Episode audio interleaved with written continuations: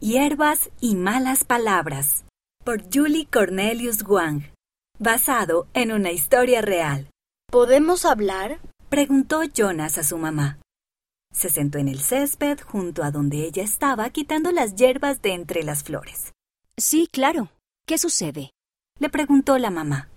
Ella se quitó los guantes de jardinería sucios. Hoy en la escuela algunos niños dijeron una palabra que yo no conocía. Se reían cuando la decían.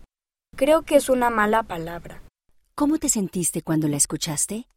No me hizo sentir bien. Jonas le susurró la palabra a su mamá y ella le dijo lo que significaba. Jonas tenía razón. No era una buena palabra. Pero, ¿por qué es mala?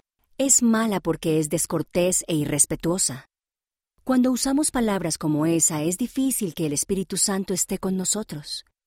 El Espíritu Santo te estaba diciendo que era algo malo. Por eso no te sentías bien en tu interior. Pero los otros niños parecían estar divirtiéndose. ¿Por qué era yo el único que se sentía incómodo? ¿Cómo sabes que los otros niños no se sentían de la misma manera? Porque todos se rieron y sonreían cuando alguien dijo la palabra. A veces las personas se ríen o sonríen cuando se sienten incómodas. Y a veces cuando escuchan o dicen malas palabras mucho, ya no les molesta. Pero de todos modos, no está bien decir esas palabras. Es algo parecido a estas hierbas. Las estoy sacando para mantener el jardín limpio y dejar que crezcan plantas buenas. Me alegro de no haber dicho la palabra. Yo también. Estoy muy orgullosa de ti. Y tengo una idea. ¿Qué tal si hacemos una promesa como familia? ¿De qué tipo? Prometamos usar buenas palabras y no malas palabras. Puede ser un acuerdo de familia.